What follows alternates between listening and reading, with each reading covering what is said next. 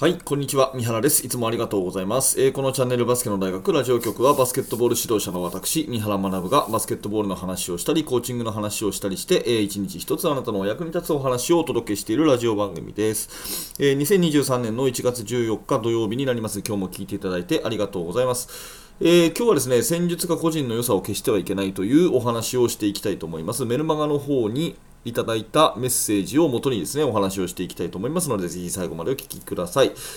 えーと、メルマガの方ですね、下の説明欄にありますので、ぜひ、えー、登録していただいて、完全無料でやっております。私と、えー、コンタクトが取りたいという方、えー、それからいろんなアドバイス欲しいという方、ぜひメルマガお気軽に登録してください。えではでは、えいただいた質問を読み上げたいのですが、ちょっとね、え割愛しながら読んでいきます。えー、はじめまして、いつも YouTube 楽しく拝見させていただいております。ありがとうございます。えー、私は5人コーチのいるミニバスのアシスタントコーチをしているのですが、5人いるんだ、すごいな。えー、ドリブル、ドライブがメインのバスケットはあまり好きではなく、パッシングバスケットを目指して日々練習していますと。で、練習内容はこんな感じですっていうのがすごく細かく書いていただいて、えー、基本的にはバスケットをシュート、ドリブル、パスで教えています。シュートは一番簡単にシュートを打てる人が優先したいので、状況によっては順番はシュートはパスになる、ドリブルはパス、シュートをするために無駄なドリブルはしない、このような感じです。まあ、とにかくパス、パスが好きってことですよね。うん。はい。で、えー、っと、いろいろとこう書いてあるのですが、チームにはドリブルが上手な子もいますと。うん。そしてパッシングバスケを進めるとチーム力は上がってきます。ですが上手な子はドライブやカッティングなど得点感覚を学ぶ経験が積めない状況になってしまいます。ミート、キャッチ、パスは今が安定してないからです。えー、その子は 5D、まあ、合わせですよね。合わせをある程度理解して動いてくれますが、アシストをするけれども、アシストをしてもらえることはほとんどなく、気持ちが待つか心配です。パスが好きな子なので助かってますが、私は、な私の中ではなかなかな逸材だと感じているので、将来のためにもパッシングを教えてあげたいのですが、えー、いろいろと、えー、経験を積ませてあげたいです。パッシングメインは変えませんが、その子にはドライブを狙う回数を増やしてあげた方が良いのでしょうかというようなね、えー、その子は5年生の女子のガードですが、フィニッシュスキルは随分うまいということですよね。あのはい、ということで、えー、もうちょっとこの方はいろいろ長文でいただいてるんですけど、まあ、まとめると、あなたはパスが好きと、でドリブル好きな子がいるから、どうしようか迷ってるってことですよね。で、これはが今日のタイトルなんですけど、戦術が個人の良さを消してはいけないっていう、そういうタイトルで、これはまあ、あの、ボトムアップ理論の恩師の畑先生がね、えー、よくこうお話をされる言葉なんですけど、もしこれ、えー、パッシング、とにかくパスがいいんだということでこだわって教えるのはいいと思うんですが、まあ、これによってですね、その本来得点能力のある1対1をするのが上手な子が、うんと良さが消えてしまっているとすれば全く意味がないというふうに思います、えー、戦術っていうのはですねそのまあ5人の、ね、チーム戦術にしろそれから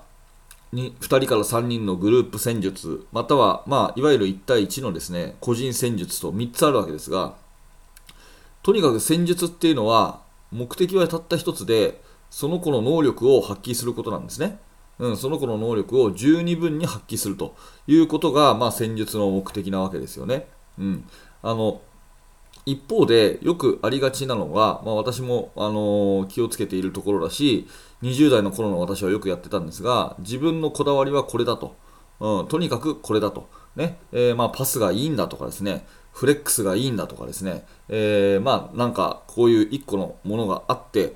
でそれに対して、えー、選手をはめ込んでいくという感じの戦術をやるわけですね。でこれは一見良さそうに見えるんですが、まあ、個人の良さが消えているんだったらあの全然ダメというところでやっぱり変化修正常にですね指導者もボトムアップ思考で常に何が最善なのかということをいつでもこう考えて変化修正常に新しいものを入れていくっていうことがすごい大事だと思います、えー、私もいろんな情報発信の中で、えー、ドリブル主体のバスケットが最近は多いですが、まあ、パス主体のバスケットの方がえー選手育成という面でもいいし、ね。え私個人としては思い入れとしてはパスを主導にしたバスケットを教える方が得意ですということはもちろん言ってるんですけど、え当然そのうーんなんていうかある意味こだわりにとらわれてなくてですね、えーまあ、いつも大体私の、まあ、チームを、ね、見てくれた方がいるとすれば分かると思うんですけど結構その1対1が得意な子を作るのもまた私は毎年できてるんですね、うん、だからその辺の両立がちゃんとできていないといけないっていうかこの質問者さんの話を聞くとですねなんかこうじゃんけんでいるとグーもチョキもパーも出せる方がいいのにとにかくグーなんだグーなんだみたいな感じでですねその本当はチョキ出したい子もいっぱいいるんだけど、えー、ダメみたいな感じに聞こえちゃうんですね。だから、なんかそんなにこだわらなくていいんじゃないかなと、いろんなことを教えてあげればいいんじゃないかなと、そして、えー選手の、今いる選手のね、その5年生の女の子を生かすことをやったらいいんじゃないかなっていうふうに思います。で、ドリブルとパスって別になんか相反するものじゃなくて、パスが上手くなるとドリブルが上手くなるし、ドリブルが上手くなるとパスが上手くなるしっていう、そういうまあチームプレーの両輪なわけで、そんなになんかこっちがこう、こっちがこうとか、ドライブさせていいんでしょうかとかですね、パスが減っていいんでしょうかっていうことじゃなくて、えー一番は戦術が個人の良さを消してはいけないと。うんえ個人の良さを引き伸ばすものではなければいけないということを考えていくと形じゃなくて、え内容にフォーカスができるんじゃないかなというふうに思います。うん、まああの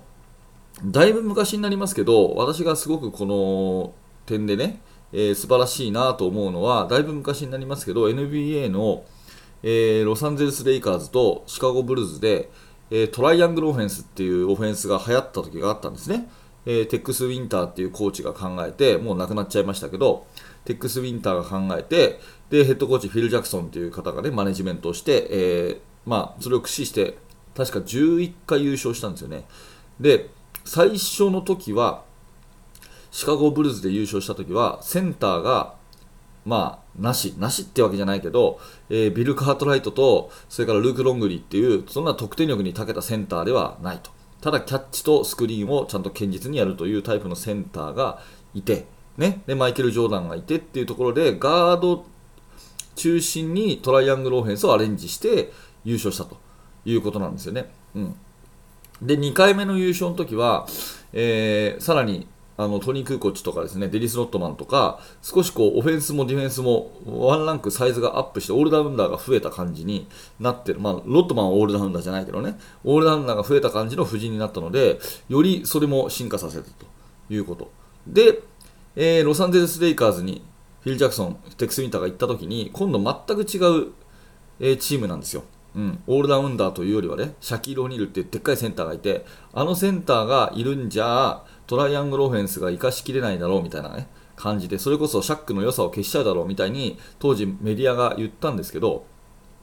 もうそれはね、あの1年目から優勝っていうことで証明をされたんですね。だから今度はセンターを中心に自分の好みの戦術をアレンジしたと。いうことで、全く同じトライアングルオフェンスでも、最初のブルーズ、それから2回目のブルーズ、そして、えーレイカーズ、レイカーズも前半の時の3連覇の時と、えー後ろのですね、今度はシャックがいる時いない時っていう時で、同じようなシステムなんですけど、やっぱりその一番こだわってるところ違う感じで、11回優勝してるんですね。でこのなんか戦術のアレンジが見事だなっていうふうに私は思っていて、今最近トライアングルオフェンスの話聞かないんですけど、えーバスケット市場におけるなんかコーチングの妙っていうかですね、そのアレンジの秀逸な一つの事例なんじゃないかなと思ってます。まあ、今、いろいろね、YouTube あるんで、昔の NBA とか見れますから、まあ、そんなのも参考にしていただきながら、えー話を元に戻すとですね、えー戦術にはめ込むことで個人の良さが消えてはいけませんと。ねえーパスもドリブルも全ての目的は選手の能力を伸ばすためですということを考えたときに、そのパッシングがね、とにかくパッシングだとか、とにかくドリブルだとかっていうのの好き嫌いはあんまり良くないんじゃないかなというふうに思いますので、えー多分ね、質問者さんは真面目にバスケットに向かい合ってる方で、えー私の発信も見て勉強されてるし、すごくこう自分のバスケットっていうものを突き詰めていらっしゃる方だと思うんですけど逆にね、えーちょっと視点を変えて、えー今日はそんなお話を元に考えてみていただくとまた違ったアイデアが浮くかなと思って、えーこんな話をさせていただきました、え頑張ってください。応援しております。はい、ということでありがとうございました。えーこのチャンネルではいつもこういった感じで毎朝毎日放送しておりますので、えーチャンネル登録をして、ぜひ、あの、また明日の放送でお会いしましょう。えー最後に大事なお知らせをさせてください。えバスケの大学研究室がですね、え今、今だけ、今だけ、え日曜日までの期間だけ、え1ヶ月無料となっています。ちょっと入ろうかなと迷ってた方は、ぜひこれを機にお試しください。あの、